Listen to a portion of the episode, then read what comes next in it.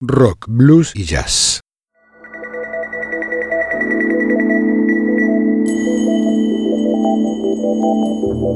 Desde algún rincón de una galaxia lejana llega una señal, una conexión inesperada con el futuro, una puerta sin picaporte, una travesía sin mapas ni brújulas. Esto es Ubik. Oídos para mirar, ojos para escuchar.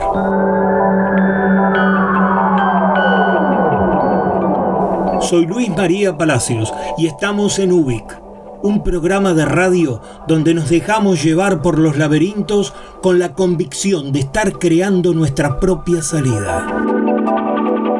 Porque es lunes y son las 22 horas, en el Señor Vivachi Radio Online comienza Ubik, lo que fue y será.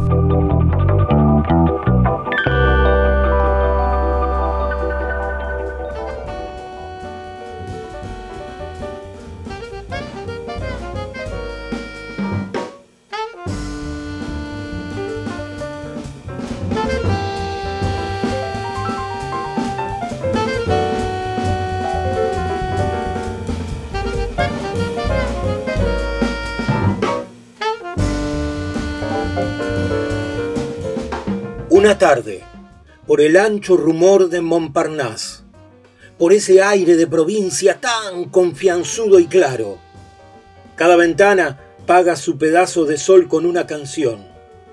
Anduve bebiendo el buen vino rojo y alegre como una canción, rojo y alegre como una revolución. Y entonces pensé, ¿qué haré ahora de mi vida?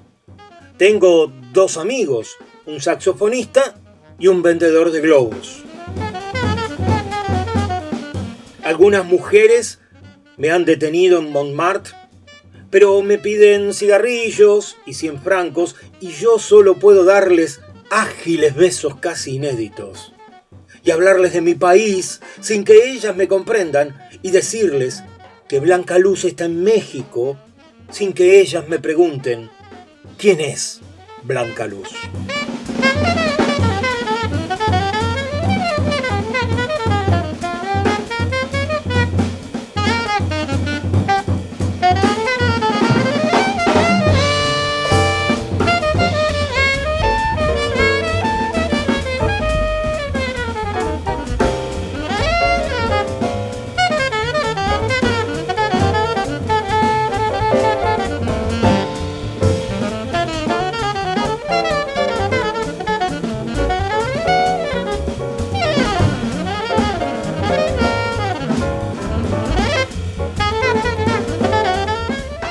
Noche, bajo la vieja luna de París degollada en los techos, la luna que alumbra a los enamorados y a los cobardes, yo vi como en un balcón se amaban un muchacho y una muchacha.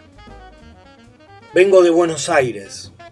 Digo a mis amigos desconocidos, de Buenos Aires, que es tres veces más grande que París y tres veces más pequeña. Y aunque mi sombrero y mi corbata y mi espíritu canalla sean productos perfectamente europeos, soy triste y cordial, como un legítimo argentino.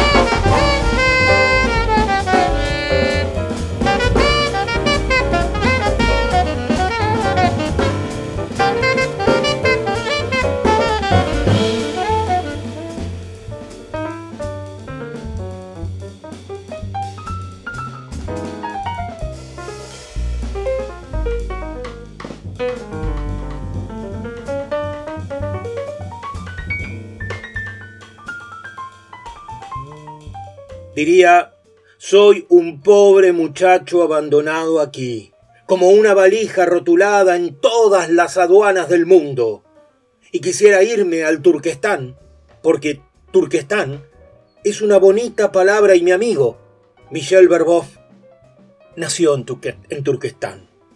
Pero si yo pudiera llevar a la práctica algo que hace días reflexiono, ponerme a gritar sobre la Torre Eiffel con afilados gritos para que venga una mujer y me ame.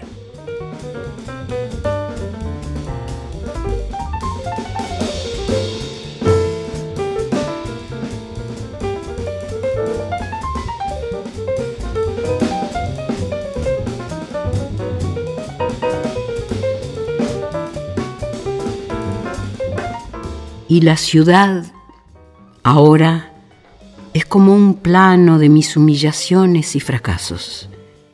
Desde esa puerta he visto los ocasos y ante ese mármol he aguardado en vano. Aquí el incierto ayer y el hoy distinto me han deparado los comunes casos de toda suerte humana. Aquí mis pasos urden su incalculable laberinto. Aquí la tarde cenicienta espera el fruto que le debe la mañana. Aquí mi sombra, en la no menos vana sombra final, se perderá ligera. No nos une el amor, sino el espanto. Será por eso que la quiero tanto.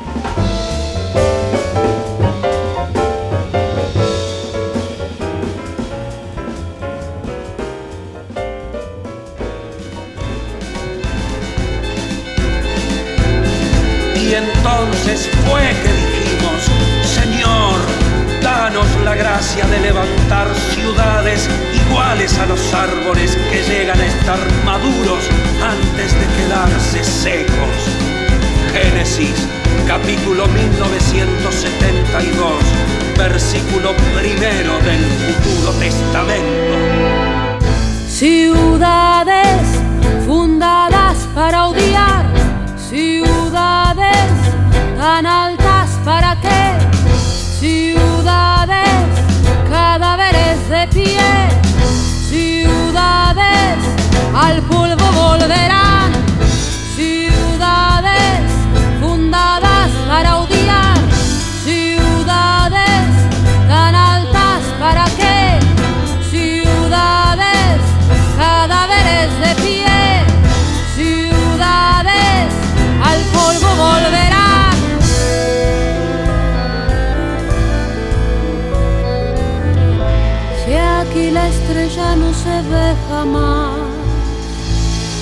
de aquí la tierra, el ser y el sol se irán y reinará la soledad total que escrita fue la destrucción final. Ciudades fundadas para odiar,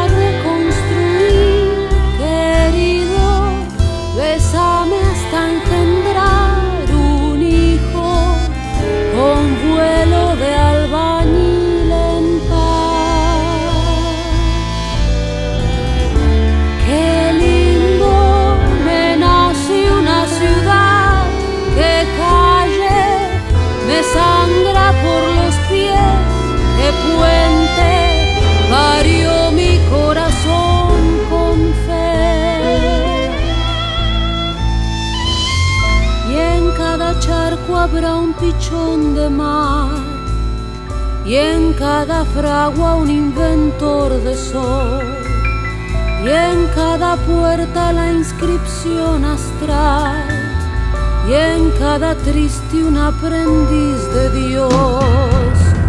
Ciudades, ciudades que serán, ciudades sentí su anunciación. Ciudades, ya empiezo a construir. Ciudades, del polvo volverán. Ciudades, ciudades que serán.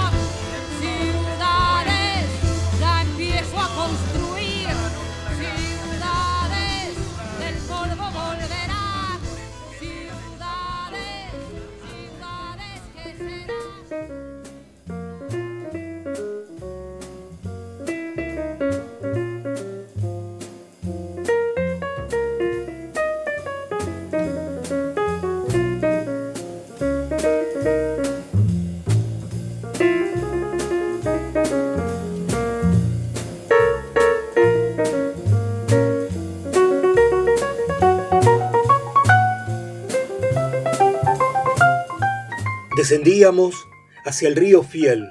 Ni su ola ni nuestros ojos habían abandonado a París. No pequeña ciudad, sino ciudad infantil y maternal. Ciudad que todo lo atraviesa como un sendero de verano, lleno de flores y de pájaros, como un beso profundo, lleno también de niños sonrientes y de madres frágiles. No una ciudad en ruinas, sino una ciudad compleja, marcada por su desnudez. Ciudad entre nuestras muñecas, como una atadura rota, entre nuestros ojos, como un ojo ya visto. Ciudad repetida indefinidamente como un poema. Ciudad siempre semejante a sí misma, vieja ciudad. Entre la ciudad y el hombre no había ni siquiera el espesor de un muro. Ciudad de la transparencia. Ciudad inocente.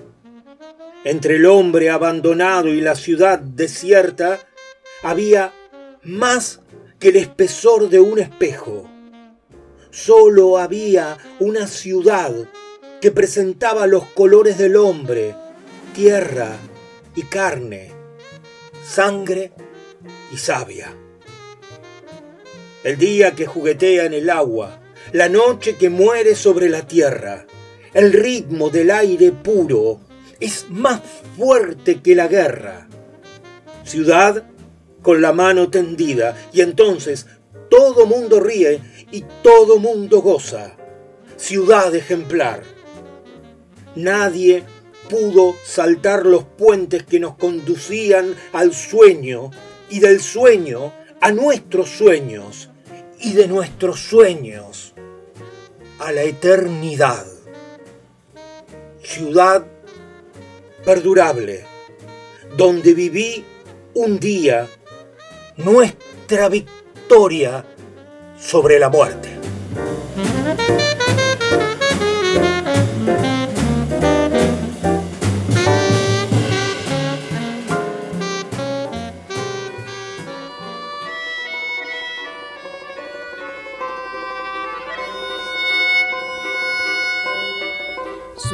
Ciel de Paris s'envole une chanson. Elle est née d'aujourd'hui dans le cœur d'un garçon. Sous le ciel de Paris marchent des amoureux. Le Leur bonheur se construit sur un air fait pour eux. Sous le pont de Bercy, un philosophe assis, de musiciens, quelques badauds, puis des gens par milliers. Sous le ciel de Paris jusqu'au soir vont chanter. hmm,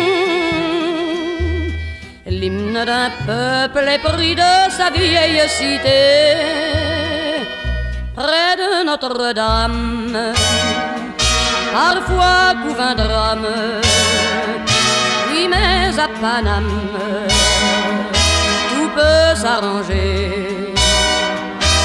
Quelques rayons du ciel d'été, l'accordéon d'un marinier, l'espoir fleurit au ciel de Paris. Le ciel de Paris coule un fleuve joyeux. Hmm. Il endort dans la nuit les clochards et les gueux. Sous le ciel de Paris, les oiseaux du bon Dieu viennent du monde entier pour bavarder entre eux. Et le ciel de Paris a son secret pour lui. Depuis vingt siècles, il était pris de notre île Saint-Louis. Quand elle lui sourit, il met son habit bleu. Quand il pleut sur Paris, c'est qu'il est malheureux. Quand il est trop jaloux de ses millions d'amants, il fait gronder sur eux son tonnerre éclatant. Mais le ciel de Paris n'est pas longtemps cruel. Pour se faire pardonner, il offre un arc-en-ciel.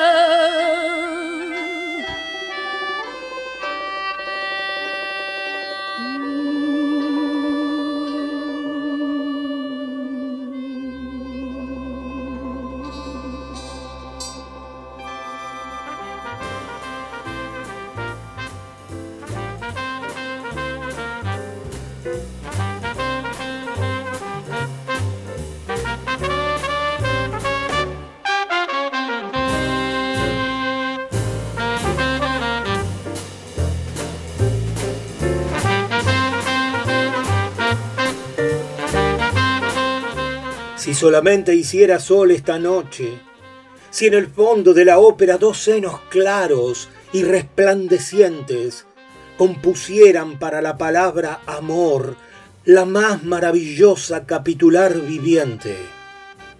Si el pavimento de madera se abriera sobre la cima de las montañas. Si el arminio mirara con gesto suplicante al sacerdote de vendas rojas que regresa de la prisión contando los coches cerrados. Si el eco lujoso de los ríos que atormento solo arrojara mi cuerpo en la hierba de París que no se hiela en el interior de las joyerías. Por lo menos, la primavera ya no me causaría miedo. Si solamente fuera una raíz de árbol del cielo. Por fin, el bien de la caña de azúcar del aire. Que ves tú, hermosa, silenciosa, bajo el arco de triunfo del carrusel. Si el placer gobernara bajo el aspecto de una eterna transeúnte, estando las cámaras surcadas solo por la mirada violeta de los paseos. ¿Qué no daría yo porque un brazo del Sena se deslizara bajo la mañana que está de todas formas perdida? No me resigno, no, a las alas acariciantes donde suena el teléfono de las multas de la noche. Al partir, he prendido fuego a una mecha de caballos, que es la mecha de una bomba. Y la mecha de caballos excava un túnel bajo París. Sí, solamente mi tren penetrará por ese túnel.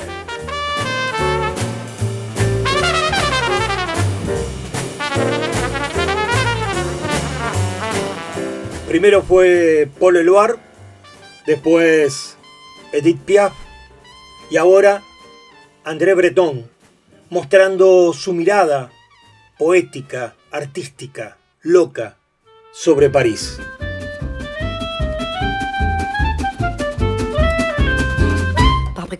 on a beau mettre des croisillons à nos fenêtres, passer au bleu nos devantures et jusqu'aux pneus de nos voitures, désentoiler tous nos musées, chambouler les Champs-Élysées, emmailloter de terre battue toutes les beautés de nos statues, voler le soir, les réverbères, plonger dans le noir la ville lumière.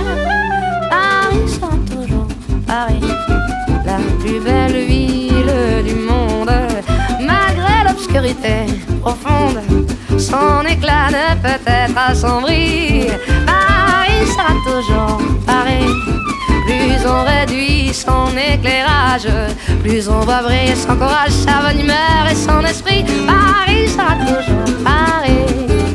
Pour qu'à ce bruit, chacun s'entraîne. On peut la nuit jouer de la sirène et nous contraindre à faire le zouave en pyjama dans notre cave. On aura beau par des ukases, nous couper le veau et même le jazz, nous imposer le masque à gaz, des mots croisés à quatre cases, nous obliger dans nos demeures à nous coucher tous à 11 heures.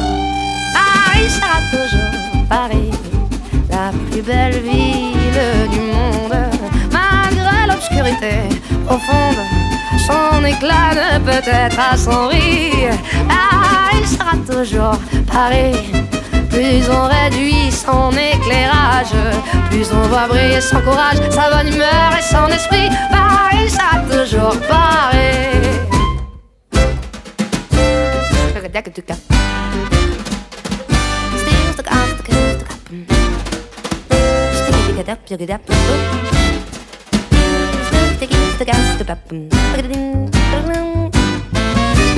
Woo!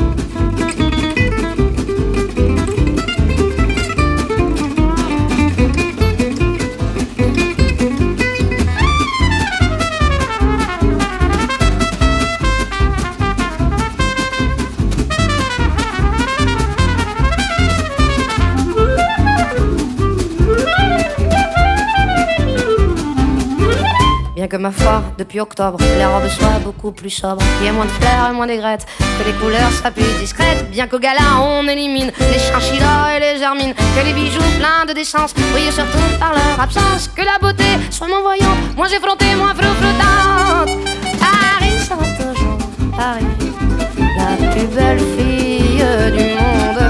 Même quand au loin le canon gronde, sa tenue est encore plus jolie toujours On peut limiter ses dépenses, sa distinction, son élégance non, non, alors que plus le prix. Paris sera toujours Paris.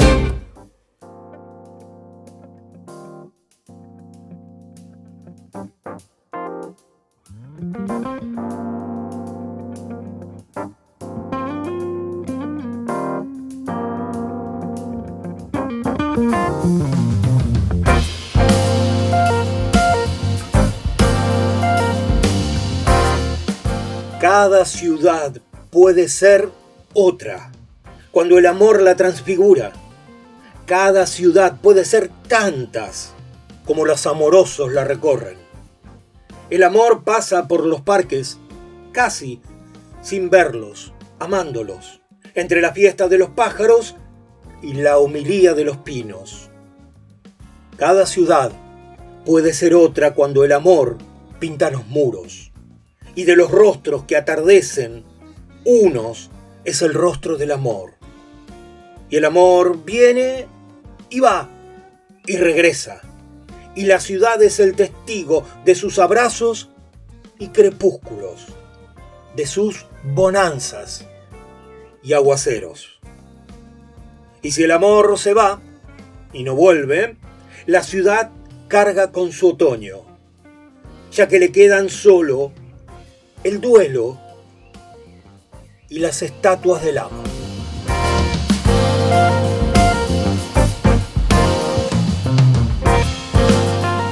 Cada ciudad puede ser otra cosa. Mario Benedetti.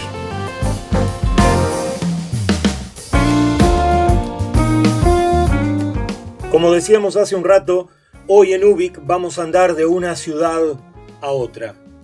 Es que en realidad toda nuestra historia como humanidad está a través de las, de las ciudades. De esas ciudades que se vienen modificando de manera casi constante por el crecimiento demográfico, por las tecnologías novedosas, por, por la dinámica social que implica vivir en ellas. Muy grandes o más pequeñas, no importa, todas las ciudades viven afectadas por lo que le pasa al planeta. La pandemia y el calentamiento global son un cabal ejemplo de cómo cambia la dinámica urbana en todas las ciudades. No importa en qué parte del mundo nos encontremos.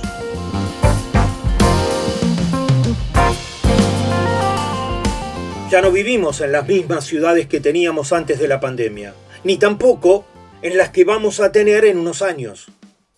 En varias ciudades del mundo, en este momento, se ensayan nuevas formas urbanas. Y como ya hemos aprendido, especialmente en estos últimos tiempos, más tarde o más temprano todas esas transformaciones terminan llegándonos a nosotros. Por eso ahora los invito a que nos asomemos a mirar un poquito a esas nuevas ciudades que están surgiendo, que están empezando a aparecer.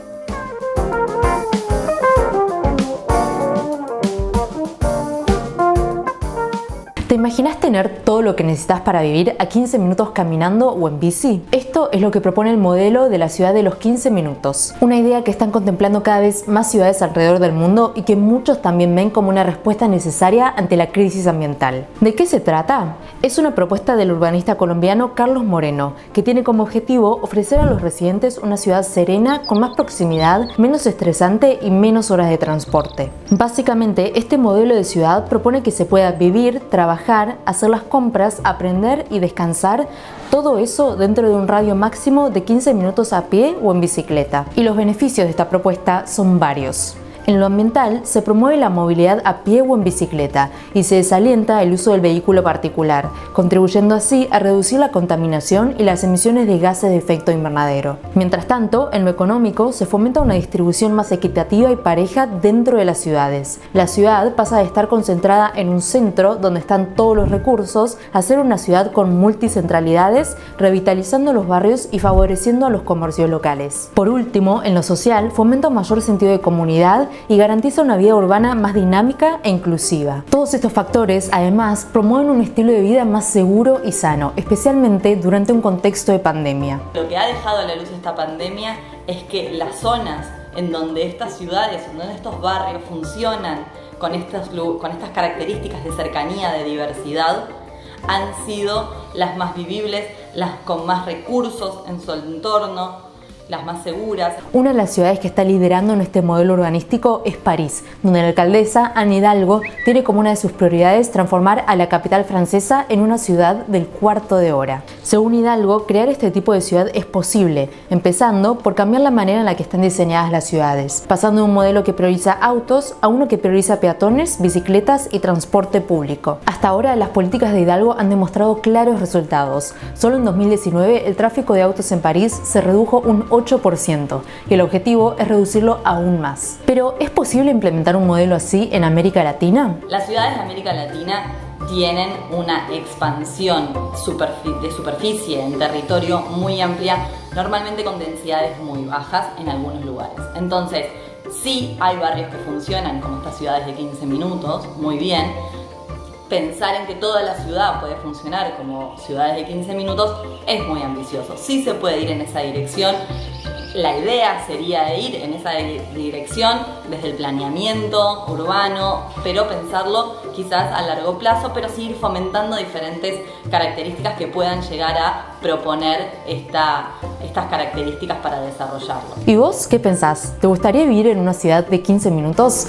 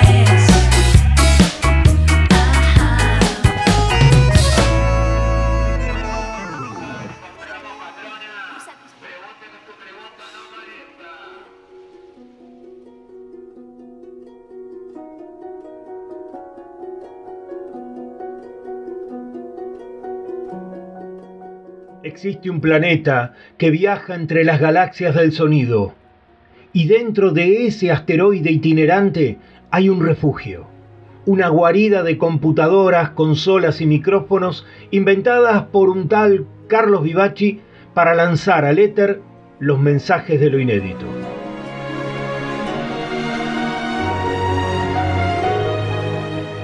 Desde esta madriguera artística llamada El Señor Vivaci Radio Online se emite UBIC, como hoy, como cada lunes a las 22 horas.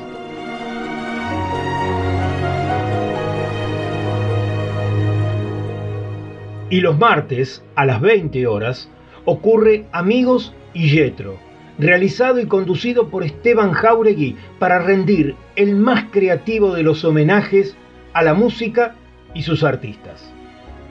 Rato después, a las 22 horas, acomoda sus dispositivos poéticos Marcelo Marengo para darle vida a Querido Diario, mundos de relatos e historias atrapantes abrazados por una música selecta.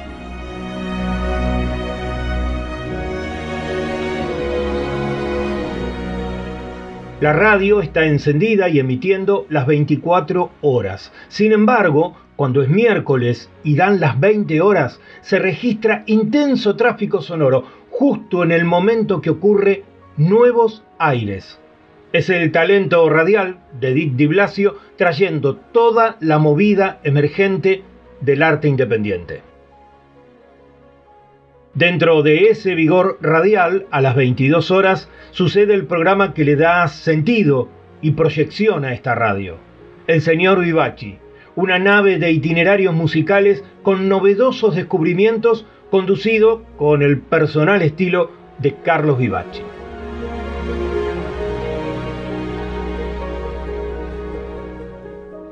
Al día siguiente, cuando este asteroide orbita cerca de Júpiter, con exactitud a las 22 horas de cada jueves, el viaje queda a cargo del comandante Energía.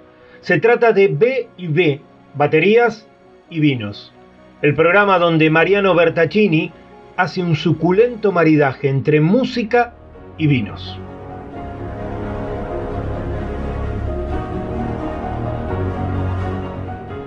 Dominicus es domingo y según la etimología es el día del Señor.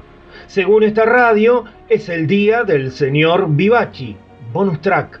A las 20 horas vuelve Carlos Vivaci. Cada domingo llega con oyentes, con amigos y entre todos arman un fogón radial inusitado.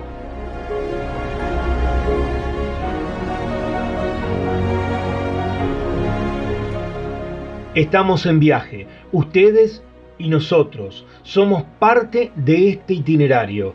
Por eso, nuestro mayor agradecimiento a quienes pueden y quieren apoyar colaborando con el proyecto cultural que mantiene encendida al señor Vivaci Radio Online. En esta página, donde estás escuchando la radio, podés dejar tu aporte y sostener la vitalidad de esta bella locura radiofónica. Muchas gracias.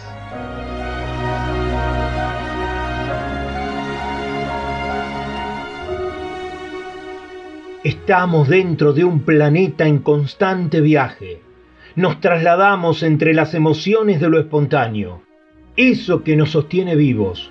Lo hacemos porque nos genera sentido y pertenencia, porque nos gusta estar y saberlos, a ustedes cerca.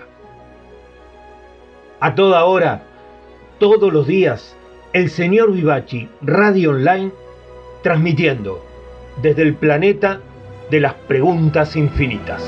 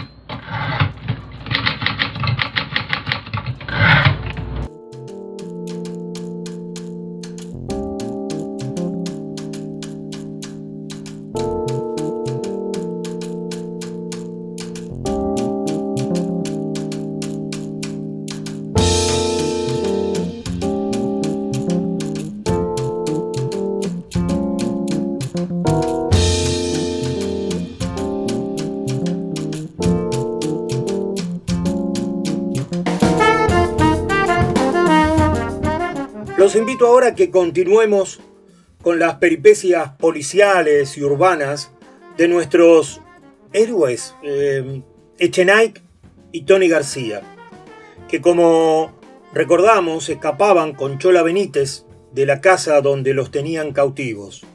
Luego de ser perseguidos por sus captores en las calles de la Boca, Chola Benítez muere baleada en una esquina. Minutos después, Llegaron los patrulleros y Echenike, junto a Tony, son llevados detenidos a la comisaría.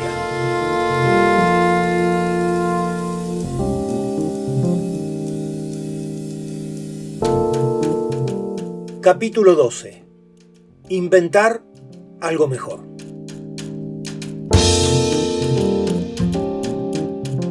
Cuando Echenique entró a la oficina, arriado por el agente que lo dejó frente al escritorio, el comisario Citadini no levantó la mirada de sus papeles. El reloj de pared marcaba las seis y media. Por la ventana entraba una claridad sucia, pero nítida. Hacía rato que el sol borroneaba las paredes, pero el veterano recién veía la luz del día. La celda donde lo habían encerrado no tenía ventanas y tampoco la habitación donde un oficial, de modales corteses, le embadurnaba los dedos después de hacerle contar por tercera vez su versión de la historia. Pasaron algunos minutos.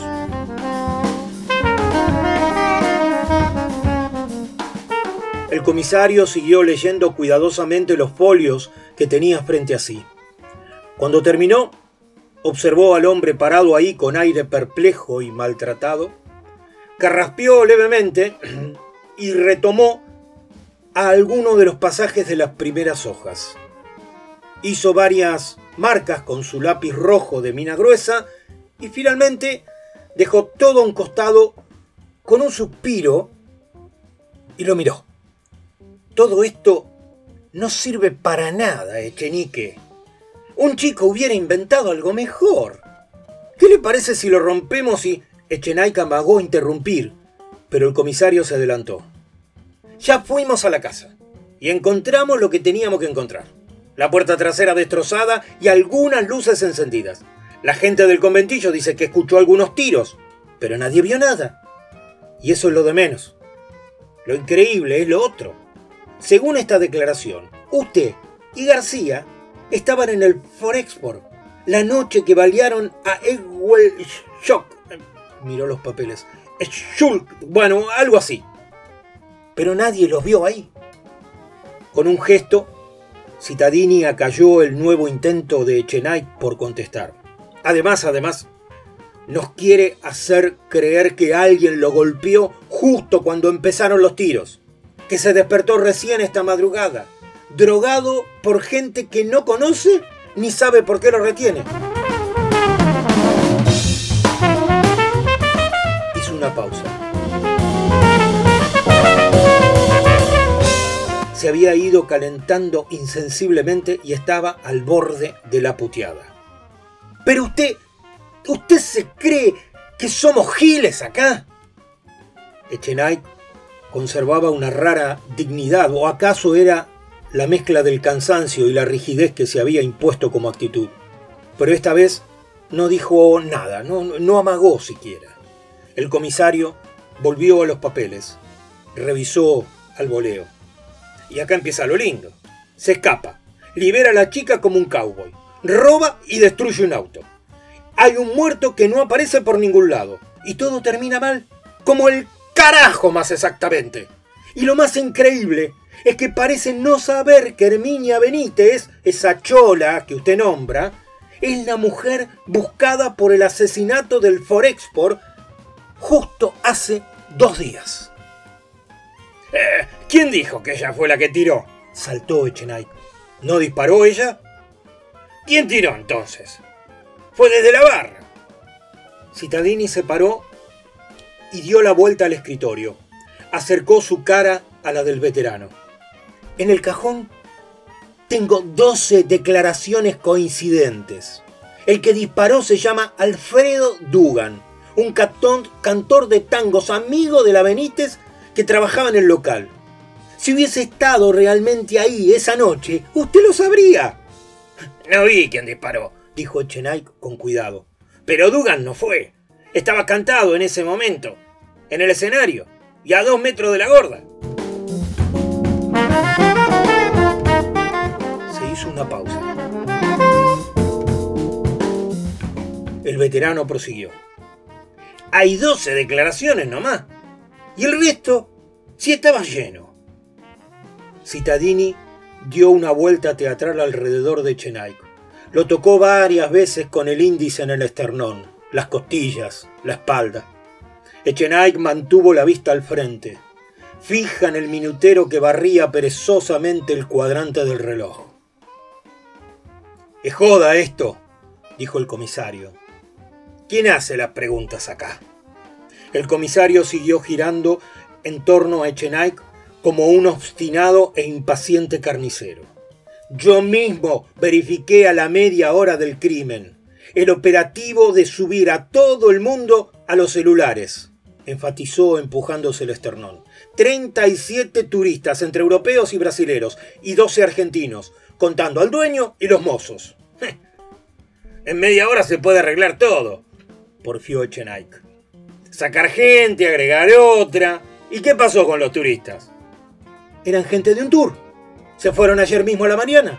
La mujer que murió viajaba sola y estamos estudiando la documentación a través de la embajada. Ahora, muerta la Benítez, solo nos falta encontrar a Dugan. Y usted puede ayudar mucho. Ya sé, lo, ya se lo dije, lo que está está ahí escrito. Ojalá pudiera declarar otra cosa. Citadini se contuvo una vez más. A ver, mire, Chenique, a usted lo embalurdaron con algún cuento raro.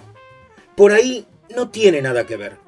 Pero deje de hacer el papel que no le cree nadie. Va a seguir diciendo que no conocía a Benítez. Ya le dije, lo que está escrito ahí. El comisario volvió a su lugar y se sentó.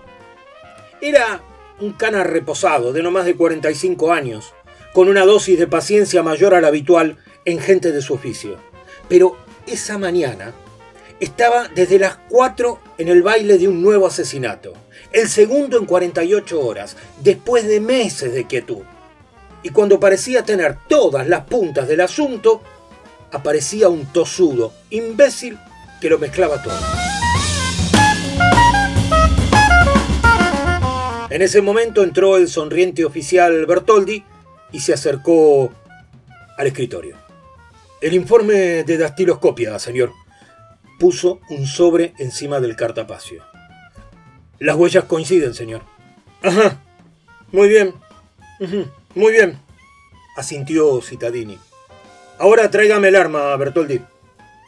El oficial hizo sonar gratuitamente los talones y partió como si le hubieran llenado el pecho de medallas. Echenique vio que el comisario barajaba los papeles y se desentendía de él. Se sintió cansado, dolorido, con ganas de abrir la puerta y empezar a caminar. Pensó en el gallego. Iba a preguntar algo cuando volvió a entrar Bertoldi. Dejó otro sobre y salió. Citadini solo le dedicó un movimiento de cabeza.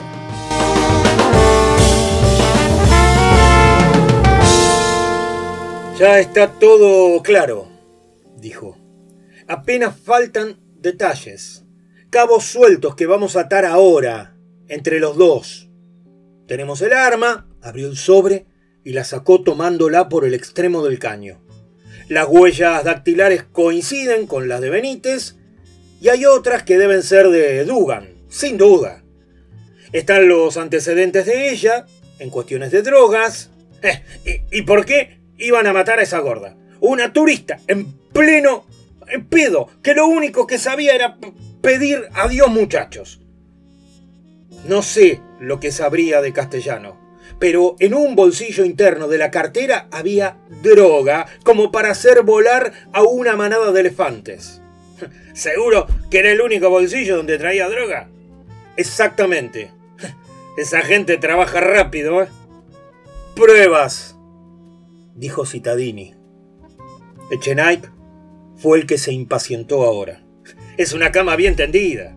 Había una asamblea de traficantes esa noche, pero la droga la tenía una turista caída de casualidad en un tour. La policía de Avellaneda o de Lanús pueden identificar a cualquiera de esos testigos que acusan al cantor y a la chica. Citadini lo escuchó impasible. Colocó la mano sobre los papeles y la fue cerrando hasta que los nudillos blanquearon.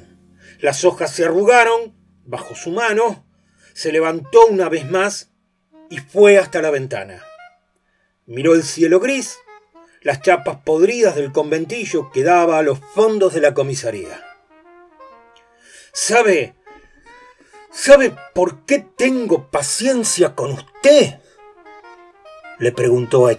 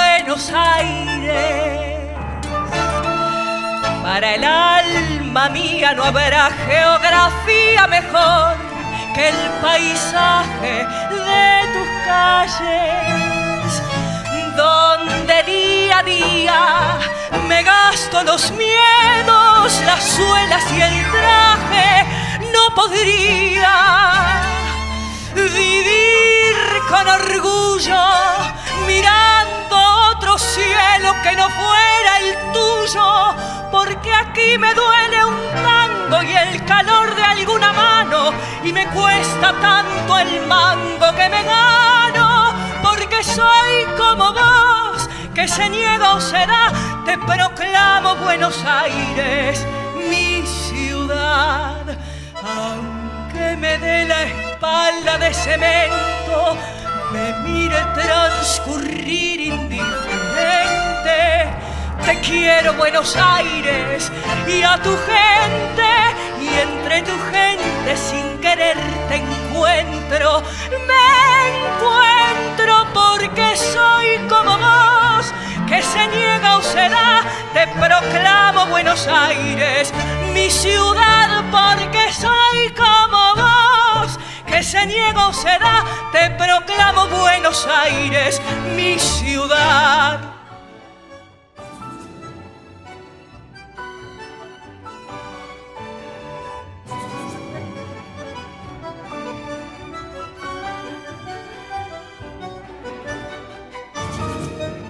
Esta maravilla de existir, de, deambular adentro de una radio, nos abre como infinitas posibilidades. Por ejemplo, nos permite salir con la imaginación hasta poder atrapar historias, sentires, palpitares. Es lo que les propongo hacer ahora. Los invito a ir de Oliverio Girondo a Julio Cortázar, de Buenos Aires a París. Desde Oliverio hasta Julio.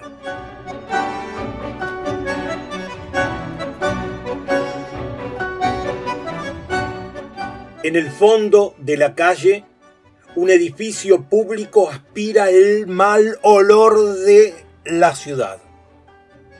Las sombras se quiebran el espinazo en los umbrales. Se acuestan para fornicar en la vereda con un brazo prendido a la pared, un farol apagado tiene la visión convexa de la gente que pasa en automóvil. Las miradas de los transeúntes ensucian las cosas que se exhiben en los escaparates. Adelgazan las piernas que cuelgan bajo las capotas de las victorias junto al cordón de la vereda, un kiosco acaba de tragarse una mujer. Pasa una inglesa idéntica a un farol, un tranvía que es un colegio sobre ruedas, un perro fracasado con ojos de prostituta que nos da vergüenza mirarlo y dejarlo pasar. De repente, el vigilante de la esquina detiene de un golpe de batuta todos los estremecimientos de la ciudad, para que se oiga en un solo susurro el susurro de todos los senos al rozarse.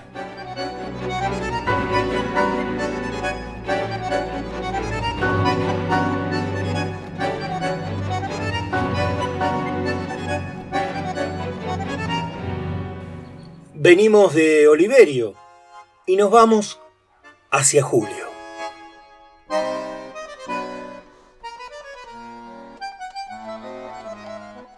El mayor de los Julios guarda silencio. Los otros dos trabajan, discuten y cada tanto comen un asadito y fuman gitans.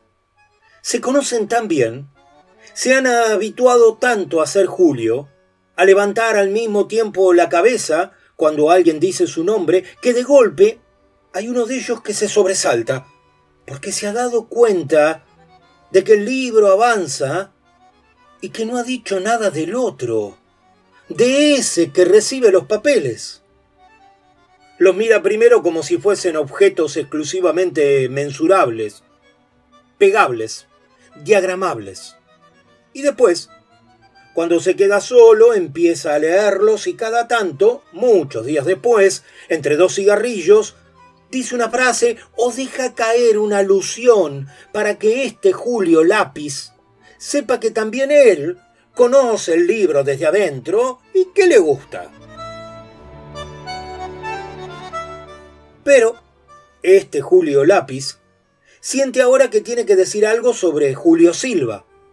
Y lo mejor será contar, por ejemplo, cómo llegó de Buenos Aires a París en el 55 y unos meses después vino a mi casa y se pasó una noche hablándome de poesía francesa con frecuentes referencias a una tal Sara que siempre decía cosas muy sutiles, aunque un tanto civilinas. Yo no tenía tanta confianza con él en ese tiempo como para averiguar la identidad de esa musa misteriosa que lo guiaba por el surrealismo. Hasta que casi al final me di cuenta de que se trataba de Sara, pronunciado como pronunciará siempre, por suerte, este cronopio que poco necesita de la buena pronunciación para darnos un idioma tan rico como el suyo. Nos hicimos muy amigos. A lo mejor gracias a Sara. Y Julio empezó a exponer sus pinturas en París y a inquietarnos con dibujos donde una fauna perpetua mm, de metamorfosis amenaza un poco burlonamente con descolgarse en nuestro living room. y ahí te quiero ver. En esos años pasaron cosas increíbles.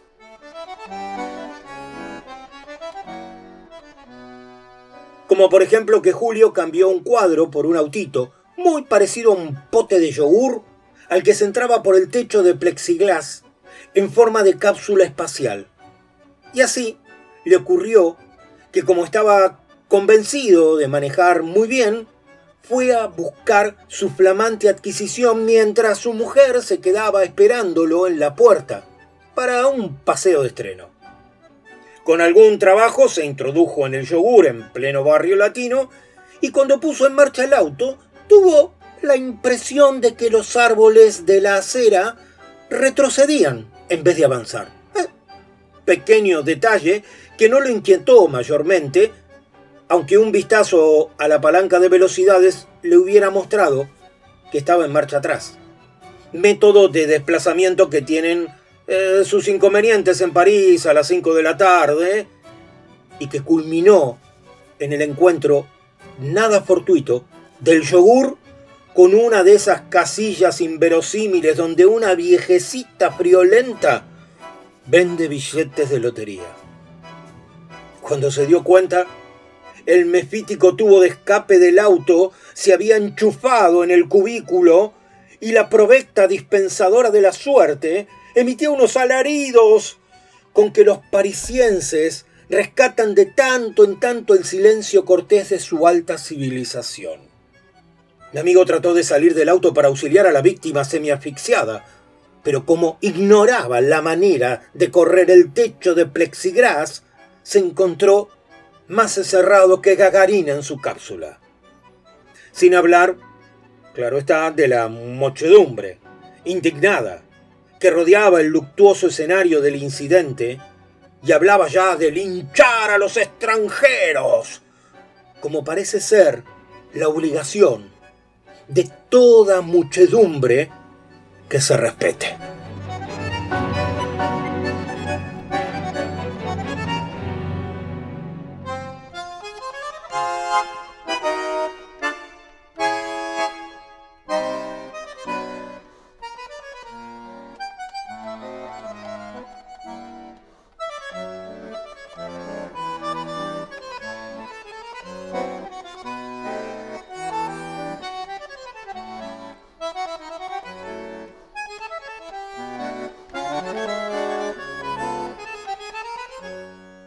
Esta noche hicimos un programa atípico de Ubik. Nos fuimos de viaje a través de las ciudades, esta vez de Buenos Aires a París y de París a Buenos Aires. En el futuro vamos a tener más programas atípicos para poder seguir haciendo esta búsqueda de nuevos y diferentes deleites.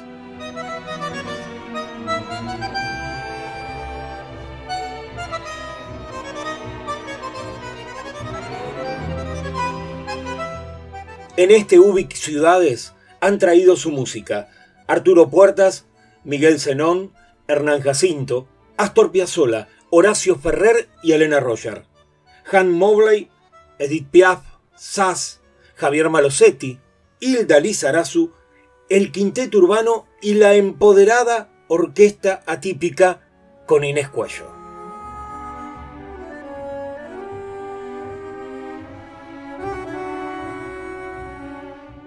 En un planeta con tantas historias dispersas, con tantas incertidumbres, nosotros, desde Ubik, humildemente deseamos iluminar un poco apenas algo de este furioso antiparaíso. Buenas noches y buena vida.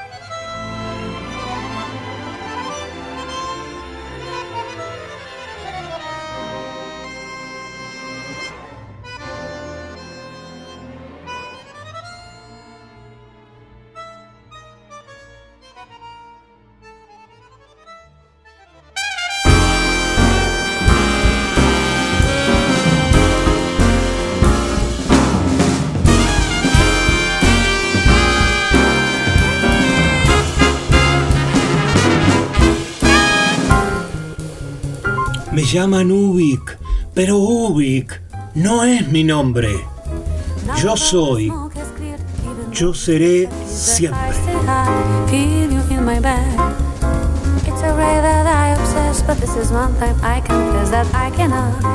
Hasta acá hemos sido apenas un indicio perdido en el universo. Muchas gracias por estar ahí y viajar conmigo en este programa. Nos quedamos flotando en el aire hasta reencontrarnos en el próximo capítulo o navegando las redes. Y no te olvides, estás invitado a sumarte a cada programa de este oasis radial llamado El Señor Vivachi Radio Online.